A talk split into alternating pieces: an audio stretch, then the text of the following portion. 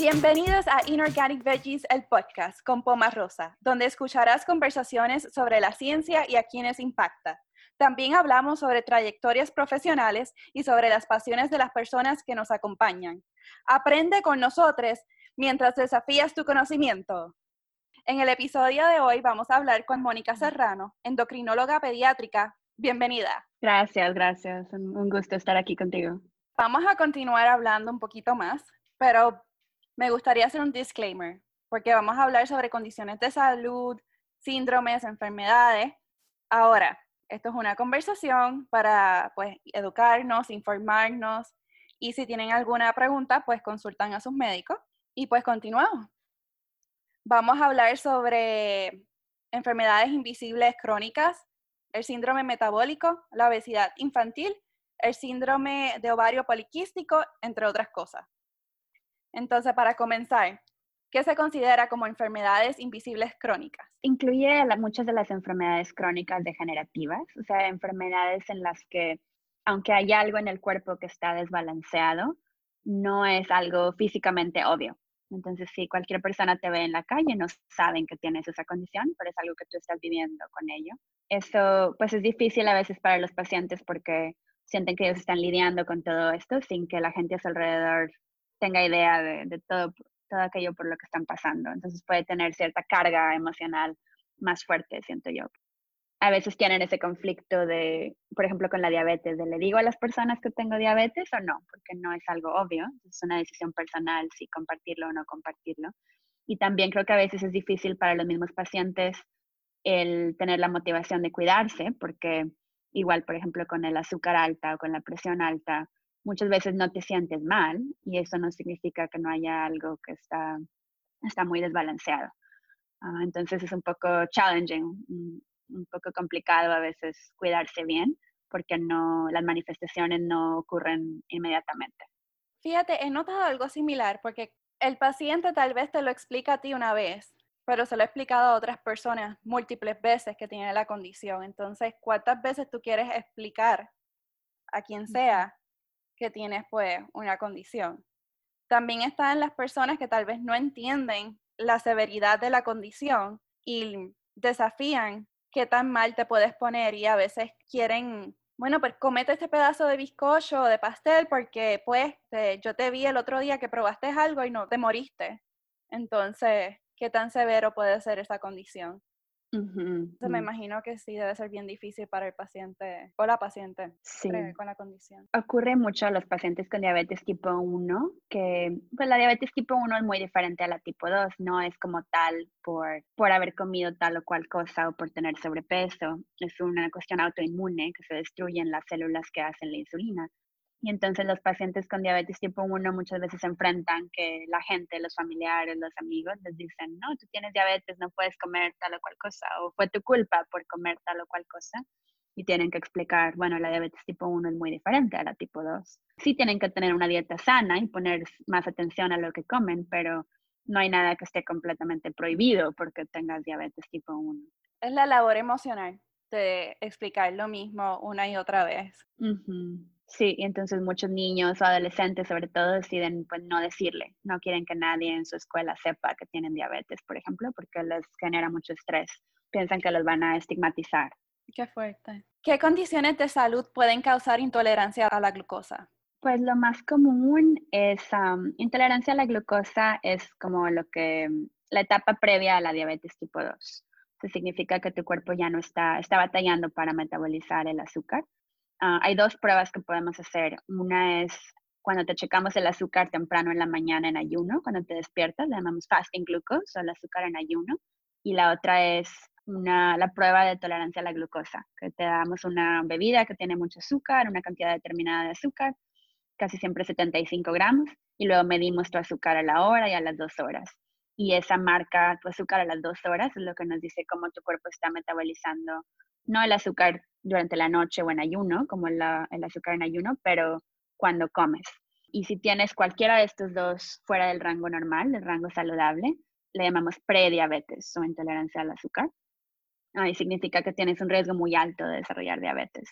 Lo más común es que esto sea por el sobrepeso, la obesidad, o las decisiones alimentarias, el estilo de vida. Esto implica también que tienes algo que se llama resistencia a la insulina, o sea que el cuerpo no está respondiendo bien a la insulina, que es la hormona que controla el azúcar, y está empezando ya como a, digamos, a cansarse el páncreas, en que ya no puede secretar la suficiente insulina para compensar que el cuerpo no responde a la insulina, y es cuando empiezas a ver que te empieza a subir el azúcar o que ya tienes intolerancia a la glucosa.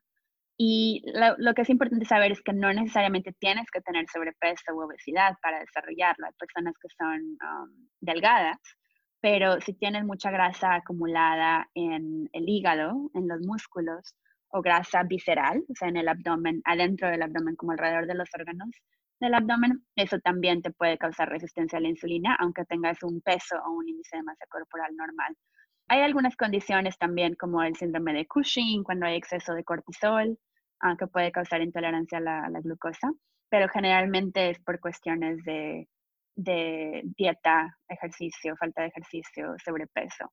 Otra cosa importante, ah, si alguien toma esteroides por diferentes razones, si le están dando esteroides para alguna condición reumatológica, alguna condición inflamatoria de algún tipo, eso puede causar Ah, puede como desenmascarar una intolerancia a la glucosa, que al dejar de tomar los esteroides, esteroides me refiero a dexametasona o prednisona, ah, sobre todo porque son los más potentes, pueden tener la intolerancia a la glucosa solo mientras toman esos medicamentos y luego se resuelve al dejarlo de tomar. ¿Y qué se clasifica como obesidad? La obesidad tiene una clasificación, ah, una definición diferente en los niños y en los adultos. En los adultos la definimos con el índice de masa corporal, el IMC, o en inglés es el BMI, el Body Mass Index, que es básicamente tu peso estandarizado para tu talla o como controlado para tu talla, porque te imaginarás, pues si eres más alto, puedes pesar más sin ser, sin tener sobrepeso. Ah, entonces está en kilos divididos por uh, meter al cuadrado, metros al cuadrado. En adultos, un índice de masa corporal de más de 30 eh, se considera obesidad y un índice de masa corporal de más de 25 se considera sobrepeso. En los niños, como el índice de masa corporal normal va cambiando de acuerdo a la edad, hay gráficas que nos dicen cómo, cómo está el índice de masa corporal a lo largo de, los dos años hasta los 19 años. Y entonces tenemos que comparar con otros niños de la misma edad para saber si está en el rango saludable o no. Entonces hablamos de percentiles. Un índice de masa corporal que está en el percentil 85 o arriba se considera sobrepeso y del 95 para arriba se considera obesidad. Percentil te dice, por ejemplo, percentil 95 significa que 95% de los niños de tu mismo género, de tu mismo sexo y de tu misma edad tienen un índice de masa corporal menor al tuyo, si estás en el 95, percentil 95, por ejemplo. Desafortunadamente estamos viendo un aumento en los casos de obesidad severa en los niños, lo que le llaman obesidad mórbida en, en los adultos, que no está nada más arriba del percentil 95, sino que ya hemos tenido que crear clasificaciones nuevas para la obesidad severa. Entonces ahora vemos muchos pacientes que tienen obesidad severa clase 2 o clase 3. Clase 2 significa que tienen un índice de masa corporal arriba del 120% del percentil 95 y clase 3, 140% del percentil 95. Desafortunadamente hay cada vez más obesidad severa en los niños. Wow. Ah, pero algo que hay que considerar también es que a pesar de que las definiciones son con el índice de masa corporal, el índice de masa corporal no es una, mm, una medida perfecta porque considera nada más el peso, pero como saben, el, el músculo y la grasa tienen diferentes densidades y entonces el músculo pesa más que la grasa. Entonces por eso puede haber personas que tienen un índice de masa corporal normal, pero si su composición corporal no está sana, o sea, hay más grasa de la, de la que el cuerpo quisiera, pueden tener también problemas de salud. Por eso lo ideal sería medir la grasa corporal, pero eso no se hace tanto porque es menos práctico en la clínica. Para medir la grasa tienes que hacer algo que se llama plicometría, que los nutriólogos generalmente aprenden a hacerlo, los doctores no, y no todos los nutriólogos lo hacen de rutina que tienen unos como pinzas que te pinzan la parte de atrás del, tríceps, del, del, músculo del tríceps, del brazo o en el, en el abdomen, en la cadera, y en base a los milímetros que obtienen hay una fórmula, suman, multiplican diferentes y obtienen como tu porcentaje, un estimado de tu porcentaje de grasa. También hay básculas que tienen um, un proceso de, creo que es bioimpedancia, que mandan una corriente eléctrica y pueden saber tu porcentaje de grasa, pero no todas las básculas lo pueden hacer. Y hay estudios de imagen de resonancia magnética que también mucho más pues invasivo y caro que pueden medir tu porcentaje de grasa. Entonces, el índice de masa corporal, que es lo que usamos en la clínica, tiene ciertas limitaciones. Algo que puede ayudar, que es barato y fácil de hacer en la clínica, es um, para usarlo junto con el índice de masa corporal, es la medir la cintura, el diámetro de la circunferencia de tu cintura, sobre todo cuando la comparas con tu estatura. Le llaman en inglés el waist to height ratio, el índice de tu cintura comparado con tu estatura. Debe ser más o menos menos de la mitad debe ser menos de la mitad. Si está arriba de la mitad, eso te dice que tu cintura está, refleja que tienes mucha grasa visceral, la grasa que te decía que es más peligrosa metabólicamente, que está alrededor de tus órganos. Porque la grasa que podemos tener en las pompis o en las piernas o en la, así en la cadera no es tan dañina como la grasa que está alrededor de los órganos en el abdomen. Estoy en shock. Eh, Muy interesante. Sí, está súper interesante y no sé por qué me quedé speechless porque ya te había escuchado hablar sobre el tema, pero me impactó bastante. Y sigo pensando sobre el libro que me habías recomendado de How Not to Diet. Los slides que tú hiciste sobre, que mencionan sobre que en tu estómago caben cuatro tazas de comida alrededor y que tienes que llenar hasta el ilium break, que la cantidad que tú comes, o sea, hay un volumen que te da saciedad yo no sabía eso, que es la diferencia entre cuántas calorías necesitas más cuánto volumen tú necesitas consumir. Y el volumen te lo da la fibra. Y I did not know that. Sí, ese, esos libros también a mí me encantaron. una de mis pasiones y claro, una de las razones por las que estudié endocrinología pediátrica es que me interesa mucho el tema de la obesidad infantil, el síndrome metabólico y entonces nutrición es una de mis pasiones. Y no sé si sepan, pero la mayoría, resulta que la mayoría de las escuelas de medicina en Estados Unidos y en el mundo no le enseñan a los doctores mucha nutrición. Entonces, si tú quieres aprender bien nutrición, tienes que estudiarlo por tu parte. Entonces, me he dado la tarea de leer muchos libros al respecto.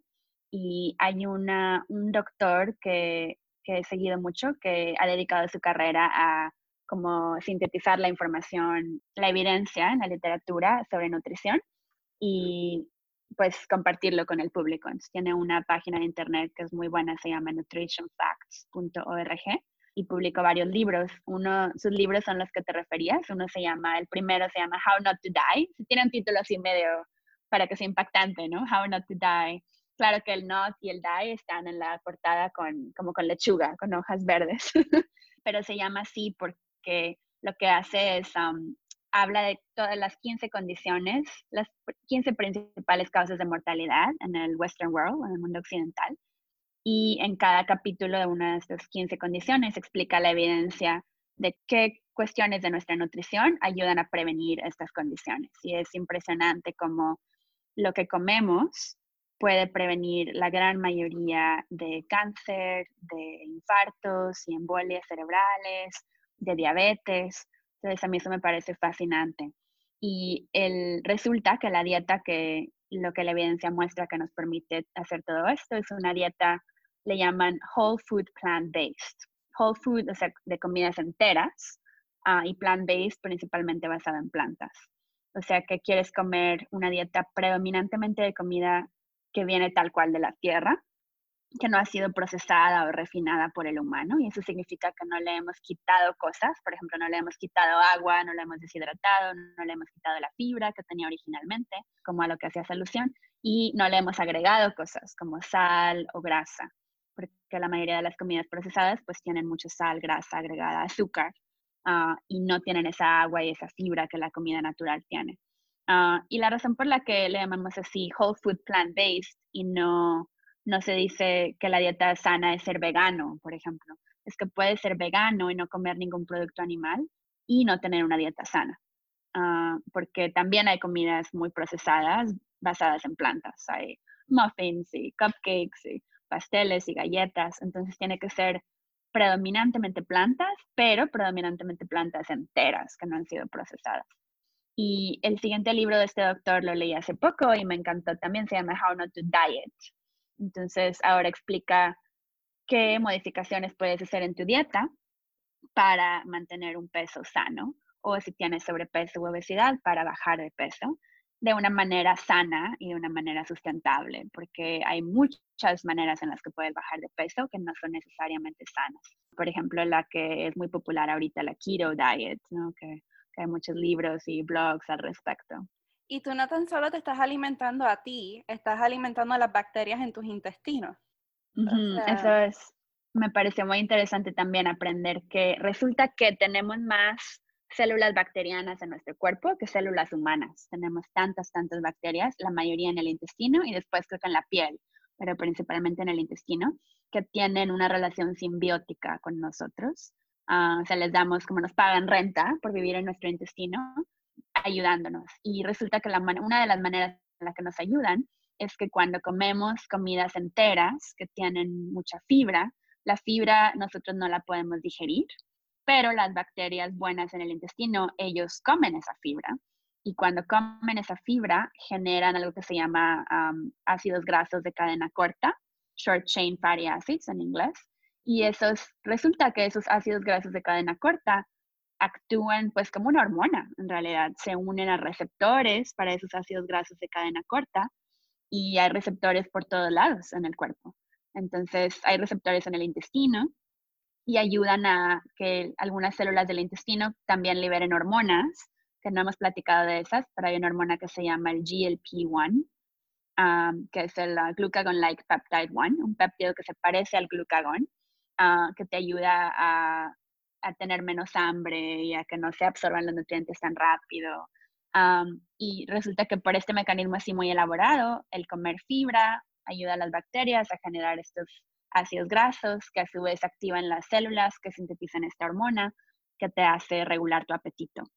Ah, entonces, como decías, hay como cuestiones evolutivas y de fisiología que nos dicen cómo claramente estamos diseñados para comer comida que tiene mucha fibra, porque esto permite balancear nuestros sistemas ah, en cuanto a las bacterias buenas en el intestino y las hormonas que están regulando nuestro apetito y como decíamos, la, mucha de la comida que encontramos ahora ya no tiene esa fibra, se la quitaron.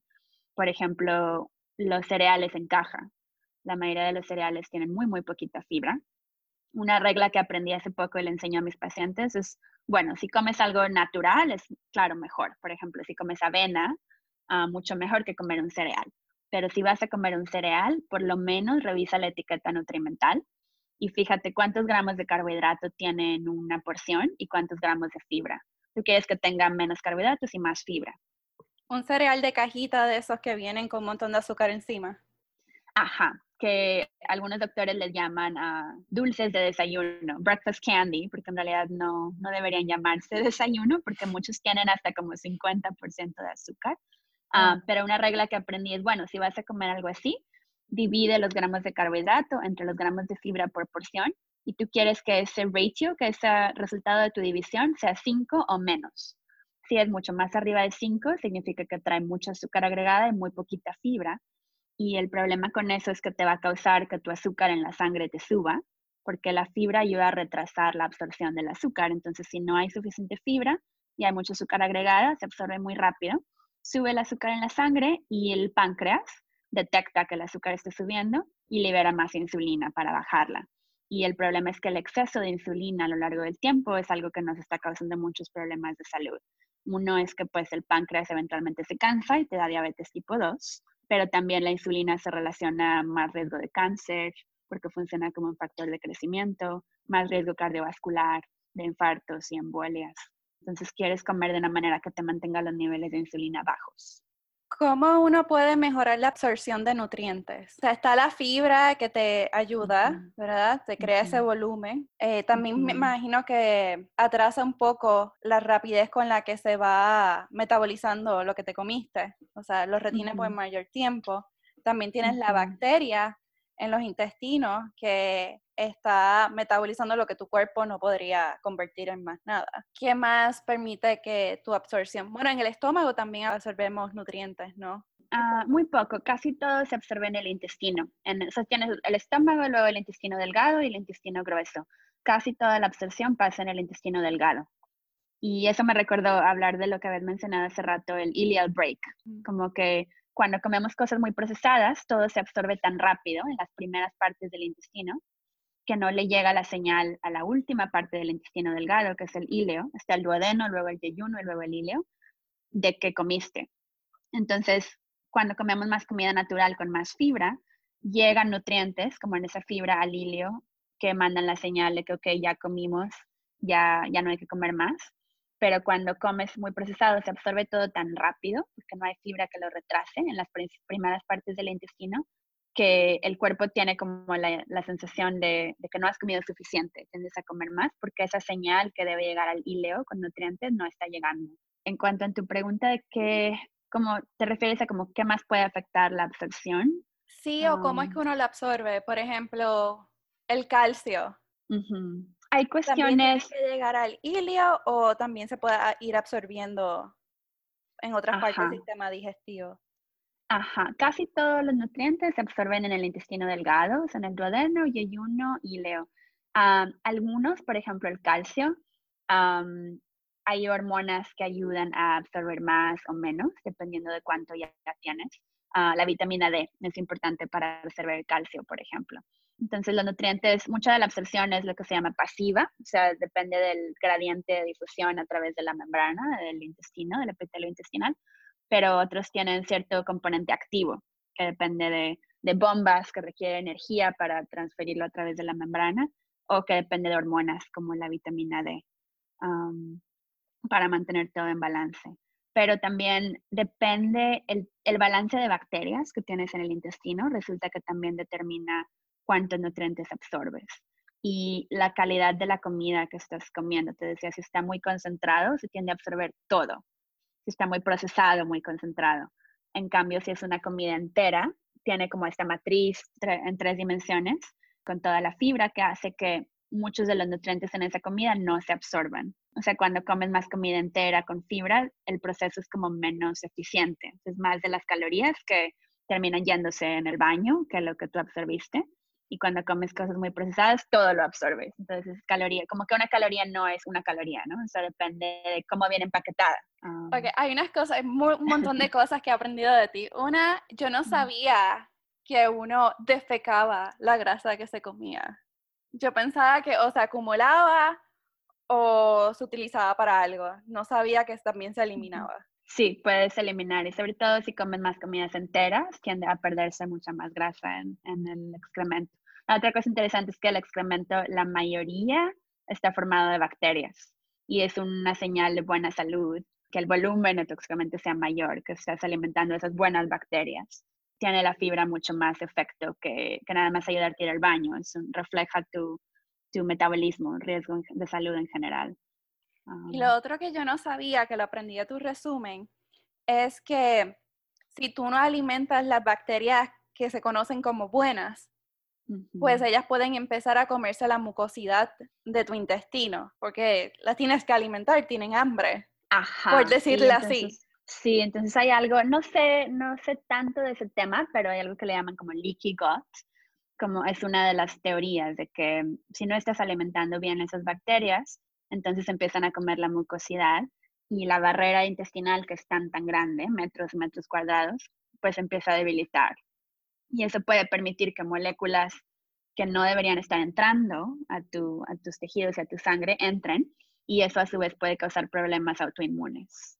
Ah, entonces, por ejemplo, ah, con la diabetes tipo 1 hay bastante bastantes estudios que han mostrado que algunas proteínas de los lácteos, de la leche, cruzan el, intestino, el, epitelio intestinal, y luego al estar en la sangre causan que tienen como mimetismo, se parecen a proteínas del cuerpo, en este caso de las células beta que producen insulina, y como que disparan un proceso autoinmune ah, que puede predisponer a diabetes tipo 1. Hay una correlación de que en los bebés entre más pronto les dejes de dar leche materna de pecho y más temprano les empieces a dar leche o fórmula basada en leche de vaca, más riesgo de diabetes tipo 1 se correlaciona muy bien en estudios epidemiológicos. Es un ejemplo de cómo moléculas de la comida pueden cruzar y causar reacciones autoinmunes en el cuerpo. Wow.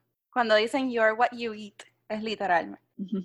Sí, la otra cosa es que pues, nuestras células están en, en proceso constante de recambio, ¿no? Entonces, sí, tu cuerpo, tienes moléculas nuevas, células nuevas muy seguido, puedes, por eso es que puedes hacer pues un, un cambio tan bueno en tu salud si le das mejor, uh, mejores nutrientes, ¿no? Mejor uh, como gasolina, fuel, fuente de energía.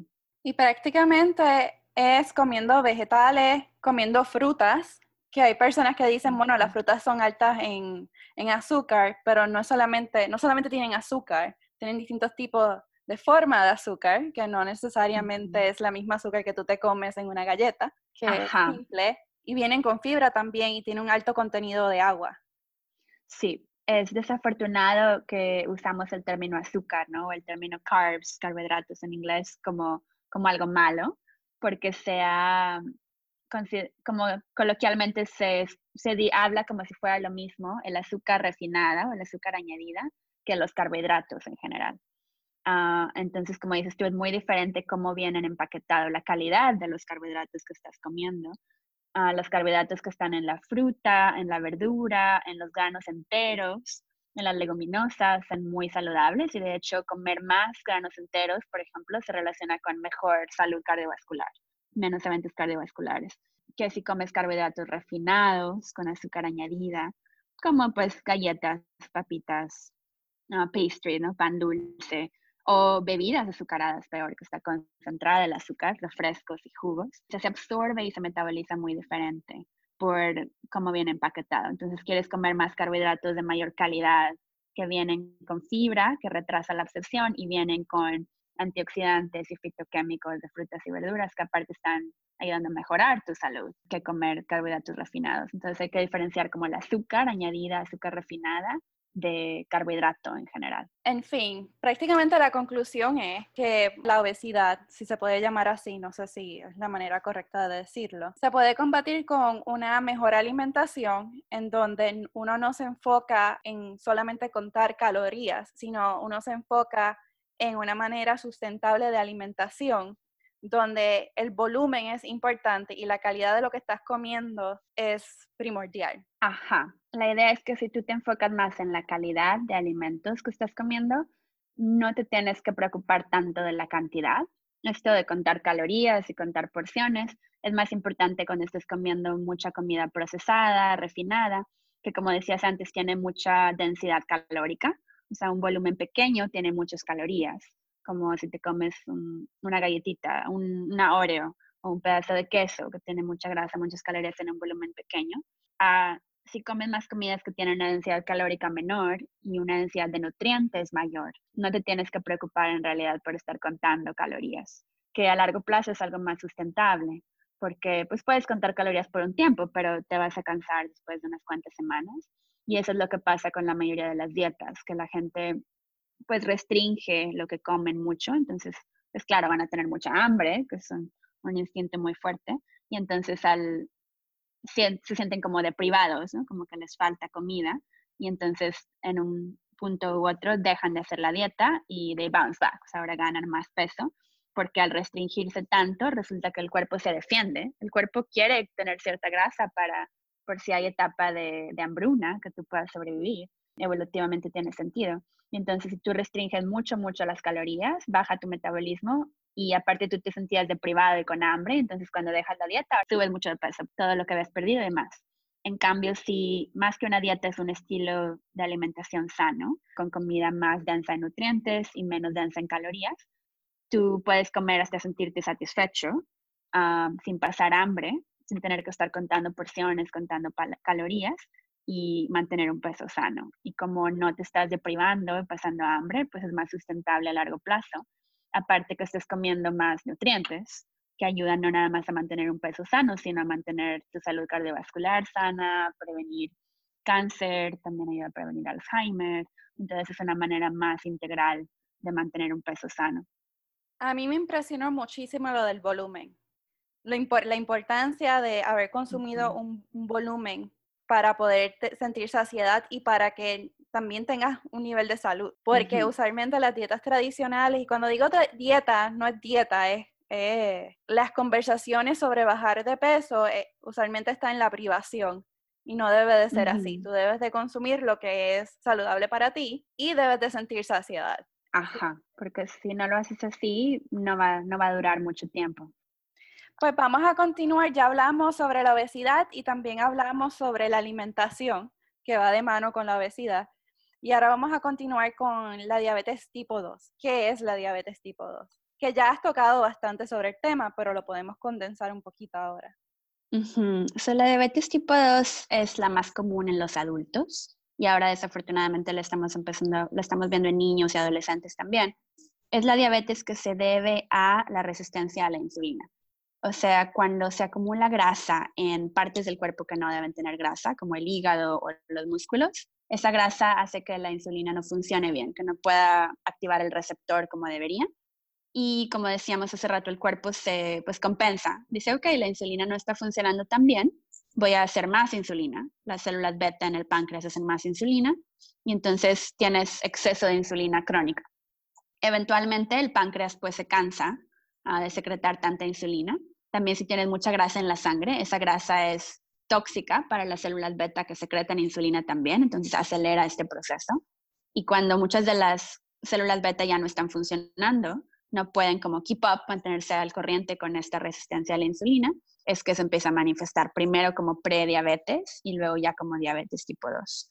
Es diferente de la diabetes tipo 1 en la que es un proceso autoinmune que el sistema inmune se confunde, digamos, y causa un ataque y una inflamación de las células que secretan insulina, y entonces no hay insulina. Por esto es que las personas con diabetes tipo 1 siempre tienen que ponerse insulina, no hay alternativa. Insulina es necesaria para ellos para sobrevivir.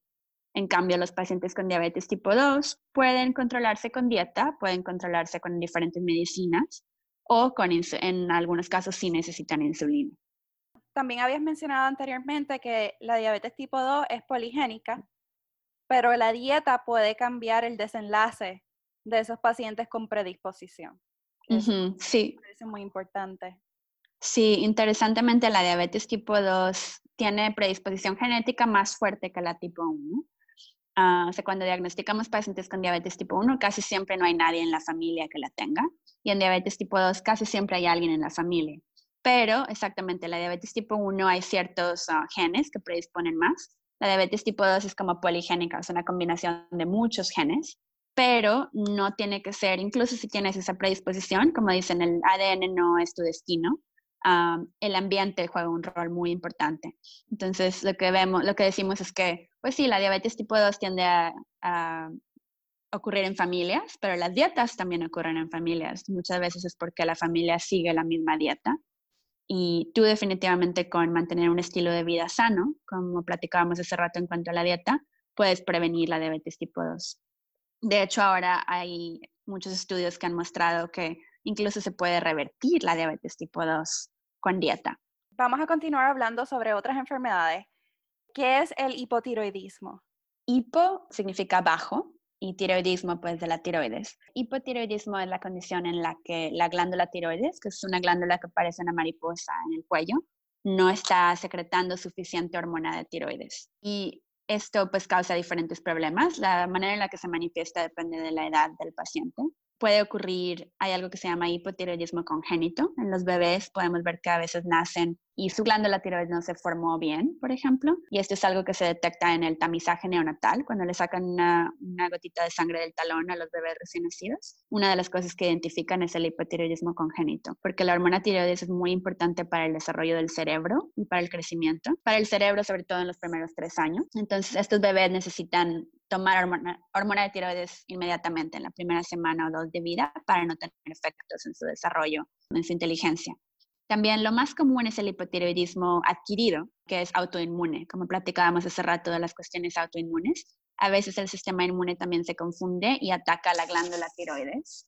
Y esto causa algo que se llama la tiroiditis de Hashimoto, que es el nombre del doctor que lo describió, un doctor japonés. Esa es la causa más común en adultos y también la vemos en niños cuando no tienes suficiente hormona de tiroides, pues tu metabolismo baja, como platicábamos hace rato, y sí puedes ganar un poquito de peso, no mucho, pero puedes ganar un poco de peso. Los niños no crecen bien, entonces vemos que en la gráfica de crecimiento se va trazando su estatura. Puedes tener, sentirte muy frío cuando nadie más tiene frío. Puedes tener piel seca o el cabello seco o perder más cabello.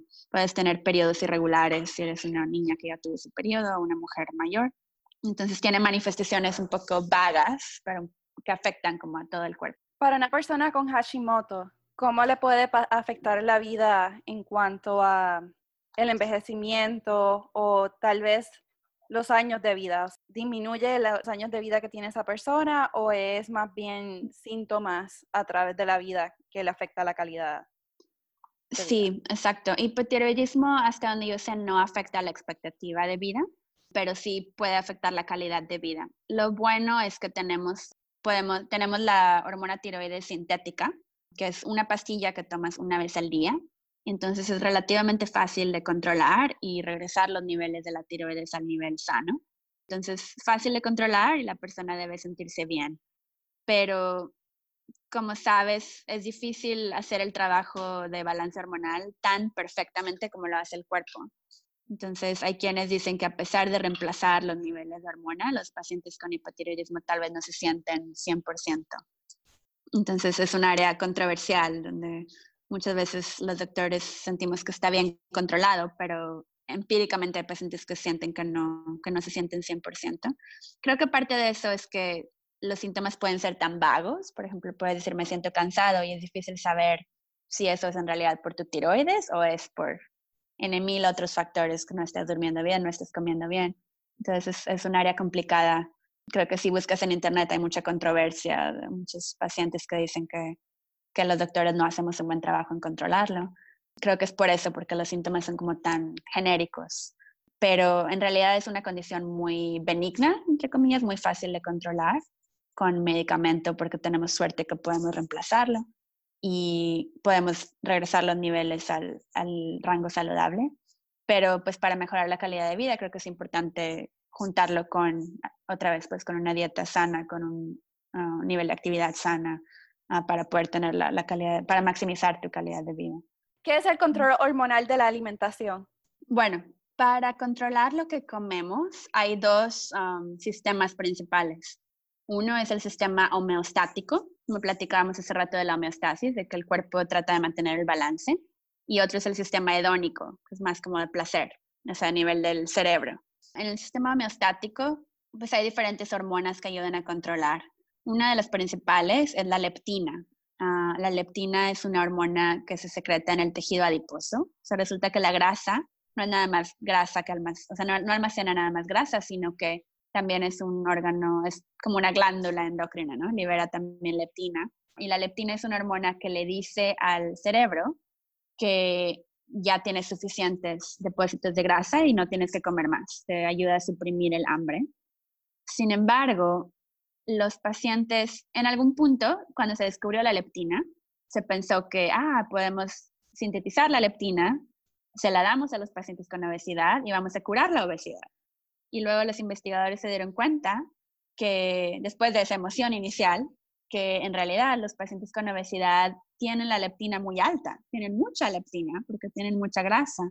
El problema es que cuando tienes obesidad, el cerebro no responde bien a la leptina. Así como tienes resistencia a la insulina, desarrollas resistencia a la leptina. No entendemos bien por qué, qué es lo que causa esto, aunque una de las teorías que la investigación respalda es que el exceso de insulina como tal causa, bloquea la acción de la leptina. Entonces hay hormonas que te ayudan a, controlar, que mandan la señal a tu cerebro para decirte que ya no coman más. También está el GLP-1 que platicábamos hace rato, hormonas que vienen del intestino, que también le dicen al cerebro que ya no tienes hambre y también ayudan a que el estómago se vacíe más lento, por ejemplo. Pero esto se complica porque también está el sistema hedónico, o sea que hay un reward, ¿no? Hay como placer que obtenemos de la comida. Y como ahora tenemos tanto acceso a comidas muy procesadas, pues esto como hijacks, como que, como se dice, secuestra nuestro sistema hedónico. Es muy interesante. Hay estudios, por ejemplo, que han mostrado que el azúcar, bueno, en ratas, en animales, el azúcar, si tú le das a las ratas la opción de ponerse azúcar en la avena o cocaína, prefieren el azúcar que el azúcar hace que las partes del cerebro que se prenden, como que se activan con la cocaína, se activan también con el azúcar. Entonces es, muy poderoso y creo que eso es porque está concentrado. la manera en la que evolucionamos no teníamos acceso a nutrientes, azúcar o grasa tan concentrada. como se tiene ahora con los procesos de la industria alimentaria. Entonces, muy desafortunadamente es fácil que este sistema hedónico como que sobrepase al sistema homeostático y por eso es fácil pues comer más. ¿Qué son los endocrine disruptors? Esta es un área más o menos nueva que nos hemos dado cuenta que hay muchos químicos en el ambiente que pueden afectar tu sistema hormonal. Uno de los más conocidos es el BPA, el bisphenol A, que está en los plásticos. Estos químicos pueden hacer muchas cosas diferentes. Lo que me parece interesante es que hay muchos endocrine disruptors que pueden estar contribuyendo a la epidemia de obesidad.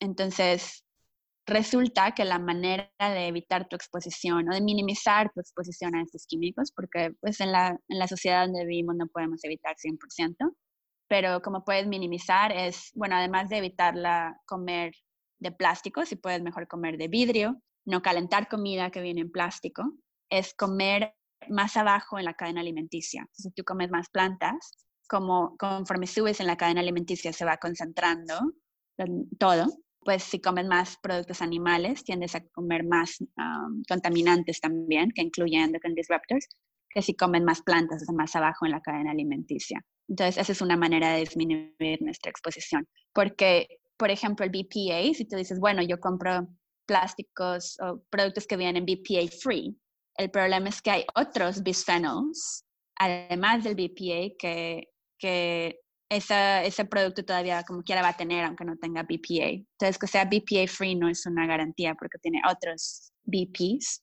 pero evitar los plásticos en general o poner comida o calentar comida en plásticos y sobre todo comer más abajo en la cadena alimenticia tiende a ayudar a minimizar nuestra exposición.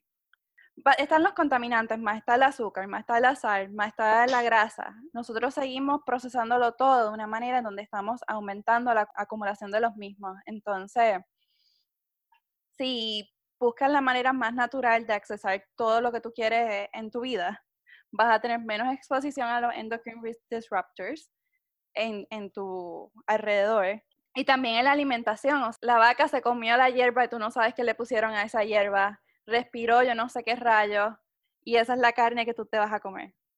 Y tú no sabes qué otros procesos químicos le hicieron a esa vaca para que la carne sea de tal manera, de tal textura. Ajá, y sabemos que le ponen hormonas y les dan antibióticos por la manera en la que tienen pues muchas vacas en un espacio pequeño, entonces tiende a haber cuestiones de higiene, infecciones, y entonces de manera como profiláctica o preventiva les dan muchos antibióticos a las vacas, a los pollos, a los puercos. Y eso es peligroso, uno, porque está fomentando la resistencia a antibióticos. Resulta que la gran mayoría de antibióticos que se recetan, se recetan a animales, esos son para la industria alimenticia, no para los humanos. Y la otra es que esos antibióticos también parece que nos hacen ganar más peso porque están matando algunas de las bacterias buenas en nuestro intestino que platicábamos antes. Esa es otra cuestión a considerar. Lo otro es que los niveles que la FDA, la Food and Drug Administration, considera seguros para, algunos, para muchos de estos contaminantes o endocrine disruptors es mucho más alto que lo que la CDC, los Centers for Disease Control, dicen. O sea, las reglas de la FDA están como que muy laxas. Entonces no podemos necesariamente confiar nada más en eso por ejemplo, un químico que se llama el DDT, DDT, que ya está, se supone prohibido, pero sigue pues habiendo en el ambiente. La cantidad a la que tú te expones al tomarte un vaso de leche es como 10 veces más que lo que la CDC dice. O sea, la cantidad que la FDA dice que está bien, es como que, ok, lo máximo, es 10 veces más que lo que la CDC dice que sería seguro. Las regulaciones no nos protegen necesariamente tanto como quisiéramos. Siguiendo, Vamos a hablar sobre el síndrome de ovario poliquístico, PCOS por sus siglas en inglés. Bueno, el síndrome de ovario poliquístico, exacto, significa PCOS, Polycystic Ovary Syndrome. Poly, ah, pues significa muchos. Cystic, de quistes, uh, quístico, porque muchas veces cuando haces ultrasonido de los ovarios, ves que las pacientes tienen quistes pequeños, muchos quistes pequeños en los ovarios.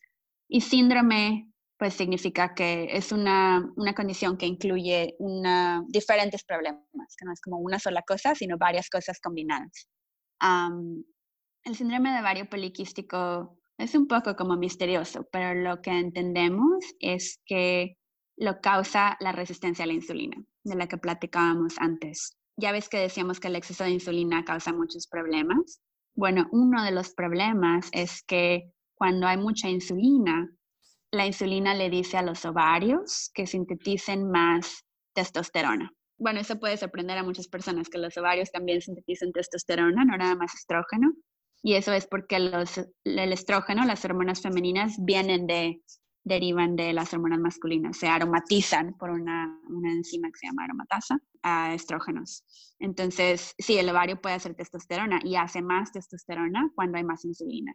La testosterona y la mayoría de las hormonas pueden estar en una forma libre, que es la forma como activa o más potente, o una forma unida a proteínas que las están como llevando en la sangre para tener como un reservorio, ¿no? Como una reserva. Entonces, cuando hay mucha insulina, resulta que la insulina le dice al hígado que haga menos de una proteína que se llama sex hormone binding globulin, una globulina que se une a las hormonas del sexo, hace menos de esa y entonces hay más testosterona independientemente de la cantidad total de testosterona en la sangre, hay más testosterona libre que está libre para hacer pues todas sus fechorías. Entonces esta combinación hace que los pacientes con síndrome de ovario poliquístico pues tengan problemas de periodos irregulares o que no les llega su periodo para nada, acné severo o hirsutismo, que es la palabra para exceso de vello corporal o facial que tienes que estar removiendo. Y esto es porque tienen más testosterona por el exceso de insulina y más testosterona libre.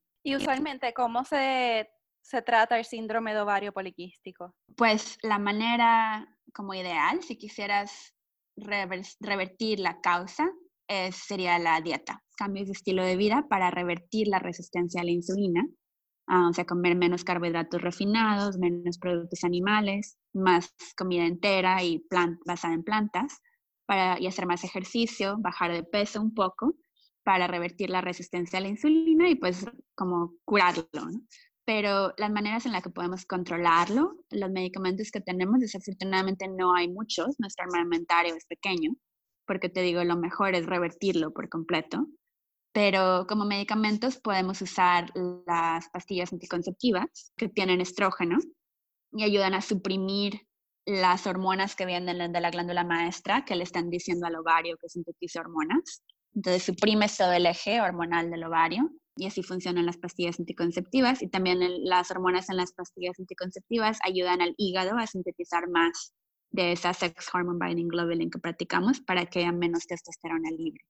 Y entonces ayudan a regularizar los periodos y ayudan a que mejore el acné y el vello un poco. También tenemos otra, otra medicina que ah, se usa en la diabetes tipo 2, pero que también es útil para el síndrome de ovario poliquístico, que se llama metformina, que funciona sensibilizándote a la insulina y entonces pues si baja los niveles de insulina ayuda a que bajen los niveles de testosterona.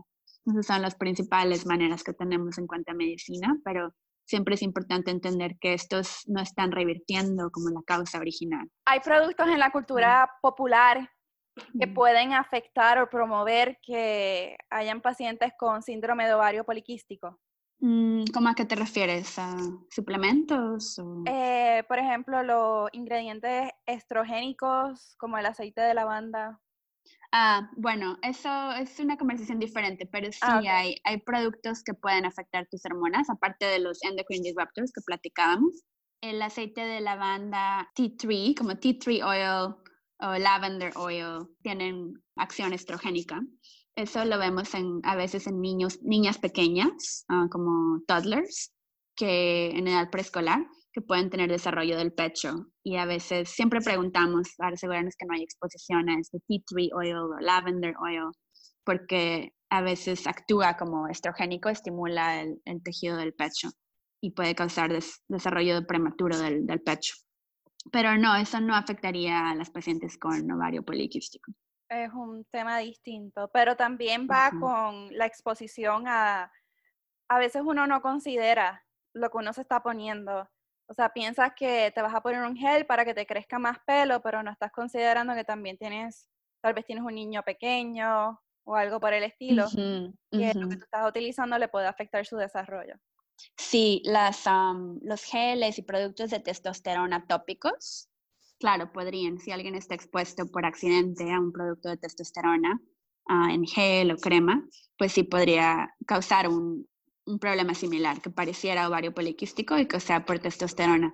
pero eso lo vemos más también en niños, como un niño pequeño que su papá se pone gel de testosterona y a lo mejor se lo está poniendo en una parte del cuerpo que, pues sin darse cuenta, cuando abraza al niño lo puede estar transmitiendo piel a piel.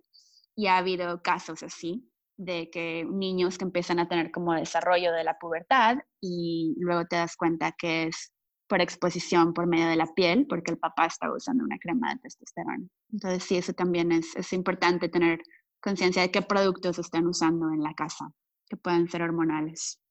De todas las enfermedades y síndromes y condiciones que hemos mencionado, ¿algunas pueden cambiar el olor corporal de los pacientes? Ah, sí. Bueno, una cosa es el, olor adulto, que le llamamos el body odor. No lo tienen en realidad los niños. Aparece cuando ya tienes el proceso de la adrenarquía, en la que la glándula suprarrenal se activa y empieza a hacer las hormonas masculinas, otra vez, entre comillas, masculinas, que tienen las niñas y los niños, que son las que generan el, este olor adulto, porque se activan las glándulas que secretan grasa y sudor. Y entonces el olor de cuando empieza la pubertad, pues es diferente que el olor de los niños. Y esta es una pista que vemos muchos pacientes porque están muy pequeños, tienen a lo mejor 6, 7 años y ya tienen un olor adulto. Y esto puede representar que sus glándulas suprarrenales ya se activaron un poco antes de tiempo. Ahí tenemos que asegurarnos que no es un problema genético. Hay una causa genética que puede ocasionar esto, que se llama hiperplasia suprarrenal congénita. Y también hay que asegurarnos exacto que no hay exposición como a productos hormonales en la casa que estén afectando al niño o que no haya como un tumor secretando muchas hormonas masculinas. Esa es una cuestión del, del olor.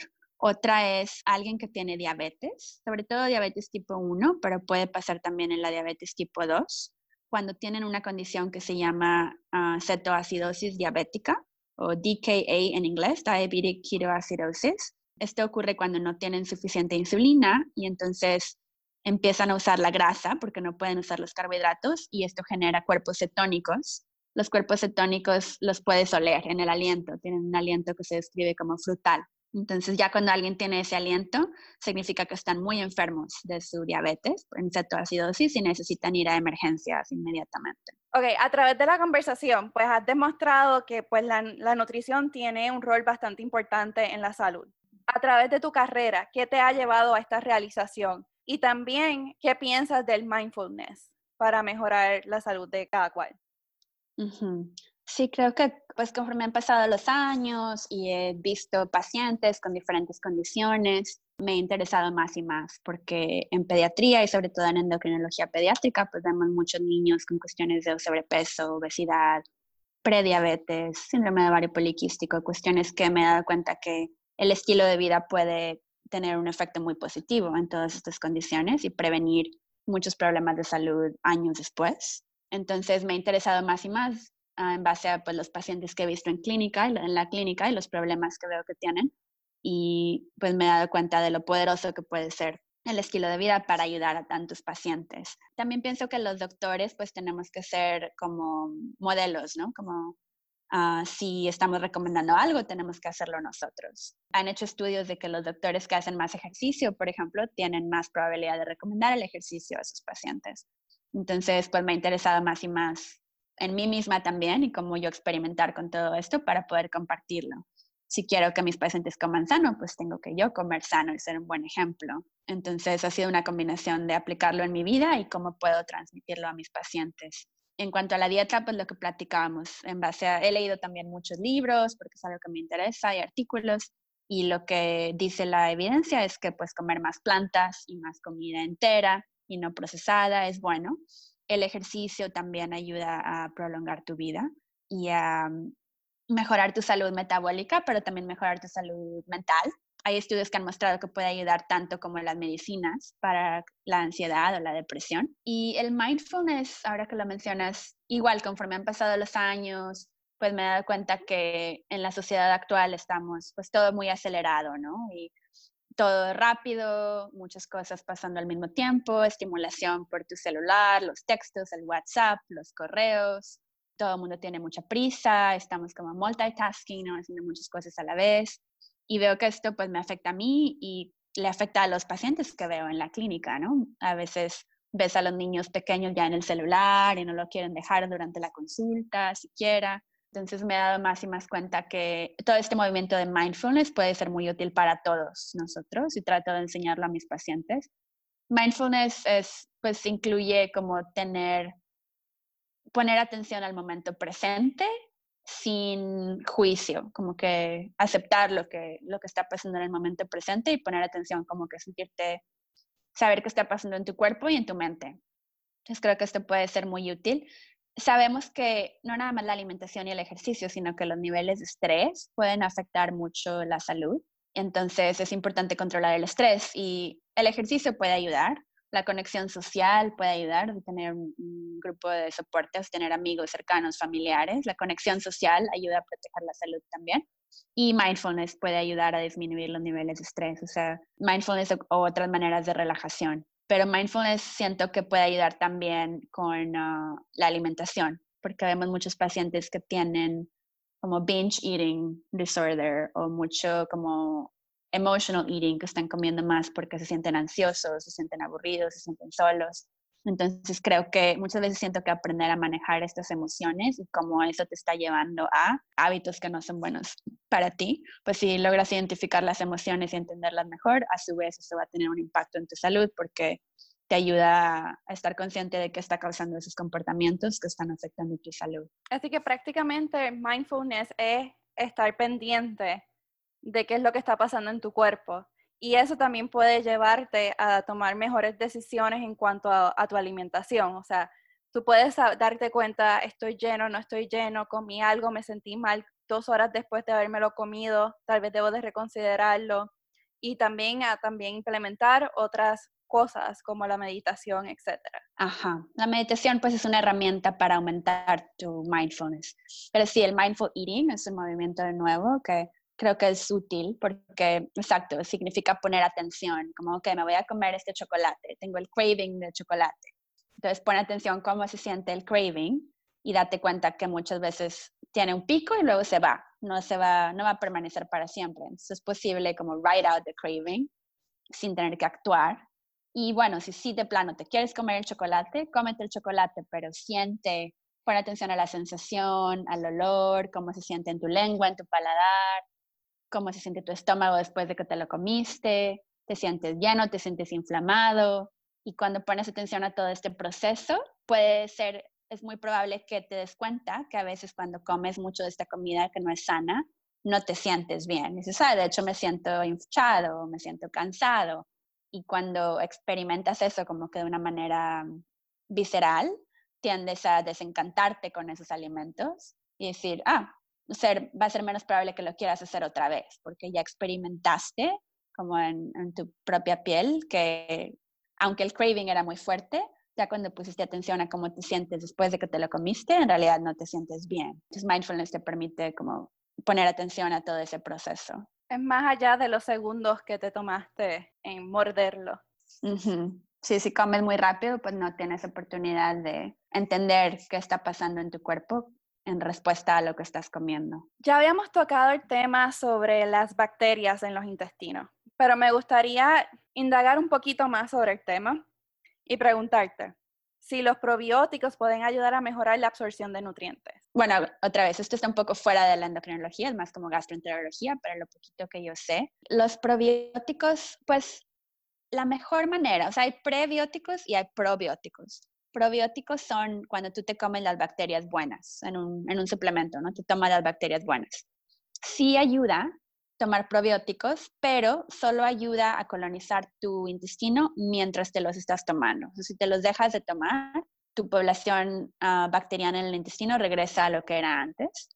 Ah, entonces, pues tiene, es solo mientras lo tomas que te puede ayudar. No ayuda a cambiar la flora intestinal permanentemente. Los prebióticos son sustancias que alimentan a las bacterias buenas y entonces pues ayudan. Es como de manera indirecta, estás tomando algo que también ayuda a tus bacterias buenas. Pero creo que es aún mejor otra vez cambiar tu dieta de una manera que le estás dando los alimentos de manera natural a esas bacterias buenas para que cambien de forma más permanente. ¿Qué es un ejemplo de un prebiótico? Por ejemplo, la inulina una sustancia que está, creo que está en el agave, pero también está como en la cebolla y en el ajo. O sea, los prebióticos, como dijimos, son los que alimentan a las bacterias buenas. ¿Es verdad que una persona se puede poner hungry, hungry and angry, porque le baja el azúcar?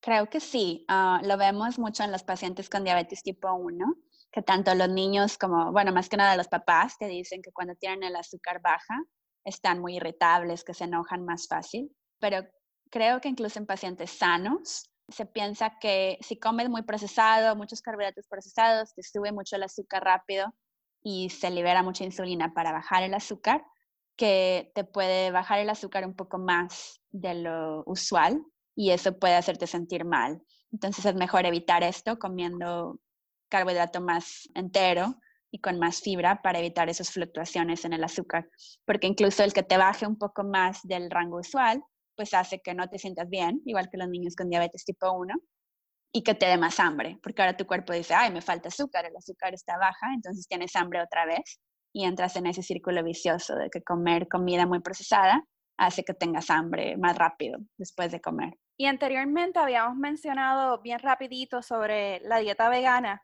que no necesariamente es saludable, ¿verdad? Por eso es que se habla de la, de la alimentación whole food, plant-based, y no necesariamente se llaman veganos porque te puedes comer un muffin que sea vegano y no necesariamente estarte alimentando bien.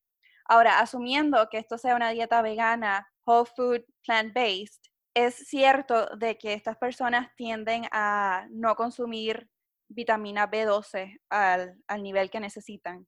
Sí, cuando vas a alimentarte completamente basado en plantas, lo único que, bueno, tienes que comer una variedad de alimentos para balancear bien los nutrientes, pero sí, la única vitamina que te puede faltar es la vitamina B12. Y esto es porque la vitamina B12 en realidad no la hacen los animales, la hacen bacterias, pero por las prácticas agriculturales con tantos químicos hemos como, se ha empobrecido el suelo y no hay estas bacterias ya en el suelo y entonces solo la obtenemos de productos animales, pero en realidad viene de las bacterias que están, por ejemplo, en el intestino del animal. Entonces, si comes completamente basado en plantas, sí tienes que tomar un suplemento de vitamina B12. Pero creo que eso no es, no es como un buen argumento para decir, bueno, entonces comer basado en plantas no es bueno. Es más bien por las prácticas humanas, de las prácticas agriculturales, que ahora eso es necesario. Pero sí es importante tomarlo si vas a comer basado en plantas. Y obviamente pues la persona tendría que discutir esto con algún médico, etcétera, para saber qué dosis, porque tampoco es que te tomes cualquier suplemento a cualquier dosis. Sí, hay que platicarlo con tu doctor porque hay diferentes formulaciones, hay cianocobalamina y metilcobalamina para ver cuánto debes tomar. Ah, exacto. Sobre todo también es bueno hablar con su doctor si van a hacer esta transición a una dieta más basada en plantas si toman medicamento para presión alta o azúcar alta, porque puede ser que su doctor tenga que modificar las dosis de los medicamentos. Si haces la transición muy rápido, puede cambiar tu requerimiento de la medicina rápido. Y entonces te imaginarás, por ejemplo, alguien con diabetes que empieza a comer basado en plantas de repente, por completo, puede de pronto dejar de necesitar las medicinas. Es importante modificarlas junto con tu doctor, porque si no las modificas a tiempo, por ejemplo, podría bajarte mucho el azúcar y una azúcar muy baja pues puede ser peligrosa, puede causar hasta convulsiones o la muerte. Entonces, si vas a hacer un cambio así dramático en tu estilo de vida, es importante hacerlo junto con tu doctor, platicarlo. Cuando estás hablando con tus pacientes y tal vez tienes que hacer una recomendación que no es medicamento, sino es un cambio de vida en cuanto a la alimentación, el ejercicio, etcétera. ¿Cómo es que tú puedes hacer esa recomendación para que los pacientes, en tu caso también convencer a los padres de que ese cambio es esencial para la salud de los pacientes? Pues creo que tienes que como adaptarte a dónde están ellos, en qué etapa del proceso de cambio. Tienes que entender qué es lo que ya saben, cuáles son como sus preconcepciones y empezar de ahí. Porque cuánta información compartes depende de dónde está el entendimiento de la persona. Si no, va a ser o muy obvio para ellos y no les va a ayudar, o demasiada información que no les va a ayudar tampoco. Entonces es encontrar como ese punto medio de qué, como snippets, como dicen en inglés, qué sitios de información pueden ser más útiles para esta familia en particular. Eso también implica pues identificar, platicar primero y ver qué es lo que cómo está su rutina cotidiana para identificar qué oportunidades hay, que podemos empezar por ahí. Entonces es bueno cambiar gradualmente. Es difícil cambiar así de repente todo. Y algo que tú me habías mencionado anteriormente que me pareció un buenísimo punto es tratar de sustituir productos que podrían ser de la tierra versus algo súper procesado porque en la etiqueta te dicen que es fruta. Por ejemplo, roll-ups son dulces, no son fruta. Si tienes que limpiar y quitarle la tierrita, no es necesariamente una fruta. Sí, como dicen, si viene de, de la tierra, cómetelo. Si viene de una fábrica, no te lo comas. Exacto. Creo que desafortunadamente el marketing es muy, muy fuerte, la mercadotecnia de la alimentación, hay pues mucho dinero involucrado. Y entonces ponen palabras en los, en los paquetes, en las cajas, para que te dé la idea de que es algo sano. Por ejemplo, si le ponen low fat, bajo en grasa, o low carb, bajo en azúcar, automáticamente piensas que es sano, o le ponen la palabra fruit, fruta en la caja. Y desafortunadamente la mayoría de las veces eso no implica que sea sano. Los fruit roll-ups son un muy buen ejemplo, que dice fruit roll-ups, entonces muchos pacientes piensan que pues tiene fruta, pero en realidad es un dulce. Entonces sí, hago mucha educación al respecto a eso con mis pacientes. Ah, igual con el jugo, que porque dice orgánico o dice 100% fruta, pues platicamos, en realidad sigue siendo jugo y no es beneficio para la salud. Y lo otro que tú también me habías mencionado previamente que me llamó mucho la atención y yo definitivamente no lo sabía, es que uno puede reentrenar las papilas gustativas, que cambian en promedio cada 8 a 12 días. Sí, esto es muy interesante porque siento que así como hablábamos de lo de las dietas, como que es muy común pensar que si quieres comer sano, es como una, implica deprivarte, implica quitarte como todos estos placeres, pero en realidad si tú comes más y más sano y menos y menos del junk, tiendes a reentrenar a tus papilas gustativas.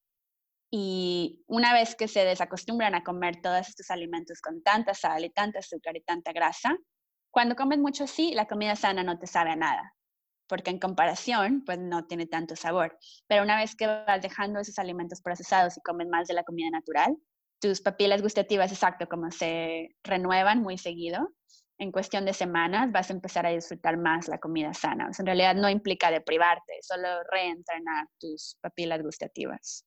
Entonces, tal vez un picky eater no necesariamente es un picky eater, es simplemente a lo que está acostumbrada esa persona a consumir. Más o menos, digo, sí sabemos que hay niños con diferentes temperamentos y estilos, entonces pues sí, los papás, es, complicado, se tienen que adaptar al estilo de cada niño, no puedo decir que sea fácil, pero sí, creo que mucho es tener la persistencia de ofrecerlo y volverlo a ofrecerlo y modelar el comportamiento. Si los papás lo comen y si eso es lo que toda la familia está comiendo, más probable que el niño lo haga o si le das opciones, pero que las dos o tres opciones que le das todas son sanas, no hay maneras de, de promover. Pero sí, la primera, segunda vez que los niños tratan algo, pues generalmente no les va a gustar. Tienen que probarlo muchas veces para que sea más probable que les guste. Entonces la persistencia es importante. Y también el, que los papás coman sanos, que ellos mismos coman sanos, porque el niño va a modelar lo que los papás hacen. Y también en algún sitio leí en en algún momento, no sé qué tan cierto sea, que según tú te vas desarrollando, hay sabores que son bien fuertes para los niños, que para un adulto no. Entonces, tal vez ese no es el alimento que se deba estar dando al niño porque de por sí es overwhelming. Exacto, creo que los niños creo que son como particularmente susceptibles a todo esto.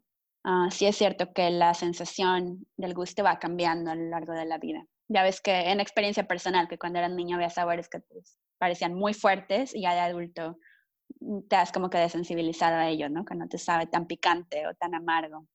Eso es verdad. Para los que quieran ser felices, vamos a hablar sobre correr. El correr ayuda con las endorfinas, te ayuda con un poquito más de felicidad. Ah, pues sí, hay estudios que muestran que, pues, y eh, empíricamente, ¿no? Nuestra experiencia, pero también los estudios muestran que si te sientes bien, que es bueno para tu estado de ánimo el correr. No estoy segura, esto está un poquito fuera de mi área, si estos son las endorfinas. He leído que tal vez es más bien algo que se llama endocannabinoides, sustancias como que se unen a los receptores de donde se une también la marihuana, que te hacen sentir más feliz, que, es, que es posible que sean esos más que las endorfinas como tal. que, que causan el runner's high, según entiendo. ¿Hay algún recurso o enlace electrónico que le puedas recomendar a nuestros escuchas como fuente de información fidedigna? Ah, en cuanto a cuestiones de endocrinología, endocrinología pediátrica, ah, hay una organización que se llama Pediatric Endocrine Society, la Sociedad de Endocrinología Pediátrica en Estados Unidos. Ellos tienen como handouts para papás muy buenos, resumiendo la mayoría de las condiciones que vemos en endocrinología pediátrica.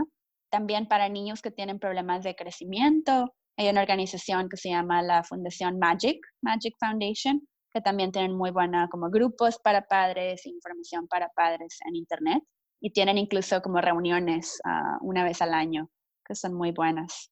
Y en cuanto a nutrición, la página que te decía hace rato, el nutritionfacts.org del doctor Michael Greger, creo que tiene muy buenos ah, recursos, muchos videos que resumen la respuesta a estas preguntas de nutrición en base a la evidencia. Ahora vamos a transicionar entre menos sobre tu profesión y más sobre ti, ¿verdad? Porque eres médico, pero también eres una persona. Right? claro, claro. Tengo una vida. Sí. Ok. ¿Cuál es tu misión y cuál es tu pasión? Hmm, muy profundo. a mí me gusta mucho aprender, siempre aprender y mejorar, ser mejor persona. Y esto es algo que trato de aplicar. O sea, estoy aprendiendo más para mejorar mi vida y la vida de mis pacientes, ¿no? Como usar lo que aprendo para, para bien y me gusta enseñar. Entonces, enseñar, tengo oportunidad de trabajar con los estudiantes de medicina y los residentes y los fellows y eso es algo que disfruto mucho. Es, es una manera de trascender, que otra vez que lo que estás aprendiendo tenga un impacto más allá de ti. Eso me gusta mucho. ¿Qué te gusta hacer para divertirte? Hmm, me gusta leer, leo mucho Ah, me gusta la música, entonces escuchar música o bailar y toco un poco de flauta y he aprendido un poquito de piano, eso me entretiene mucho. Me gusta caminar, correr, salir a, sobre todo caminar en la naturaleza, ¿no? Junto a la playa o en, en la montaña. Ah, me gusta mucho estar en la naturaleza. Y sí, caminar, bailar, leer. ¿Implementas el humor en tu trabajo y en tu vida personal? Sí, creo que en el, en el, trabajo es muy importante porque es una manera de disminuir el, el estrés para los pacientes uh, y como de conectar. Entonces, cuando hay cuestiones, bueno, claro que hay, hay, situaciones en las que es pertinente y otras en las que no es tan adecuado.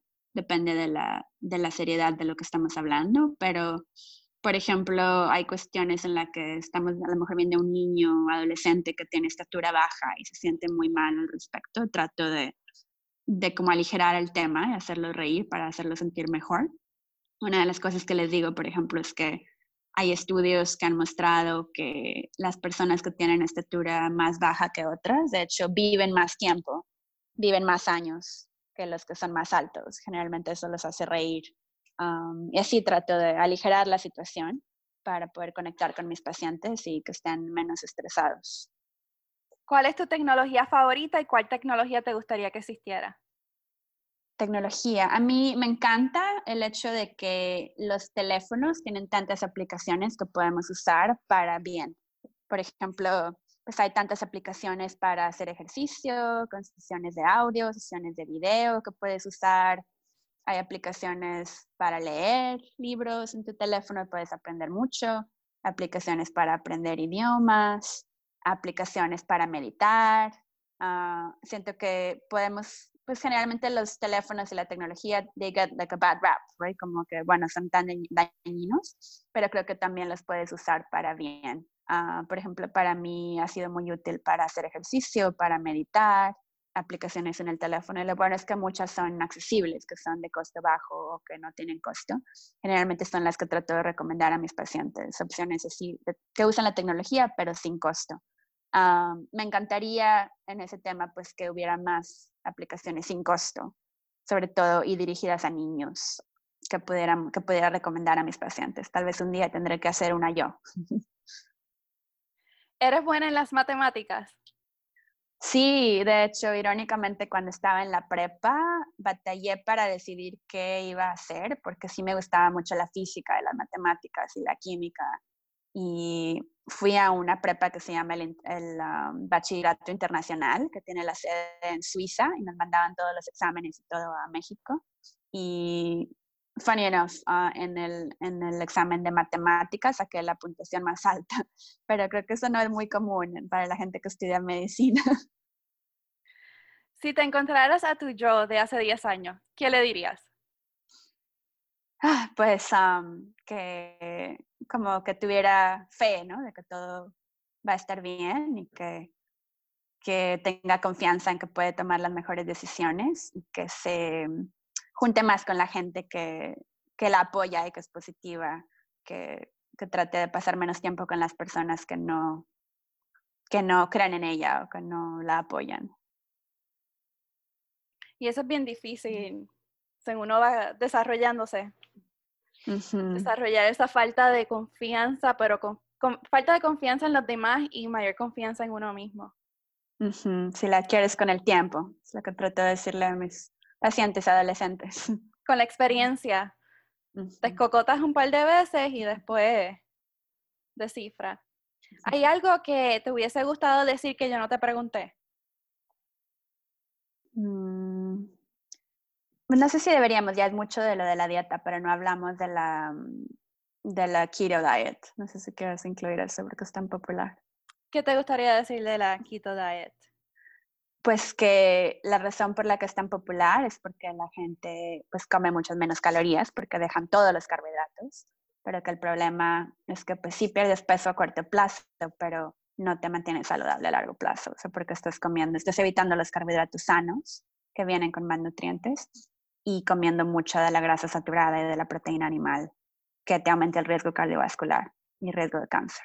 Entonces, que pues sí es popular porque funciona a corto plazo para perder peso rápido, pero que no es una manera como sustentable. Me da tanto coraje que me preguntan casi todos los días en la clínica, ah, la quito, y yo, no, es lo peor. Súper popular. Sí. Bueno, pues Mónica, muchas gracias por tu tiempo. Te lo agradezco mucho. Siento que aprendí un montón. Esto claro. un crash course de todas las cosas que no sabía, pero uno tiene como que estas, vamos a decir, este misticismo, pero en verdad no debería tener ningún misticismo. Hay que preguntarle a un endocrinólogo para saberlo. un placer estar a platicar con ustedes y espero que pues, sean conceptos, ideas útiles um, para los que están escuchando. Sí, así que espero que todos hayan aprendido un montón y pues nos siguen por Twitter at Inorganic Veggie, también por Instagram y por cualquier podcaster. Estamos Anchor, Apple Podcasts, lo buscas y lo encuentras. Inorganic Veggies, the podcast. Espero que hayan aprendido un montón y que desafíen su conocimiento, porque a veces lo que uno cree que es, no es. Así que muchas gracias, Mónica, de nuevo y que tengas un fabuloso día. Al contrario, igualmente.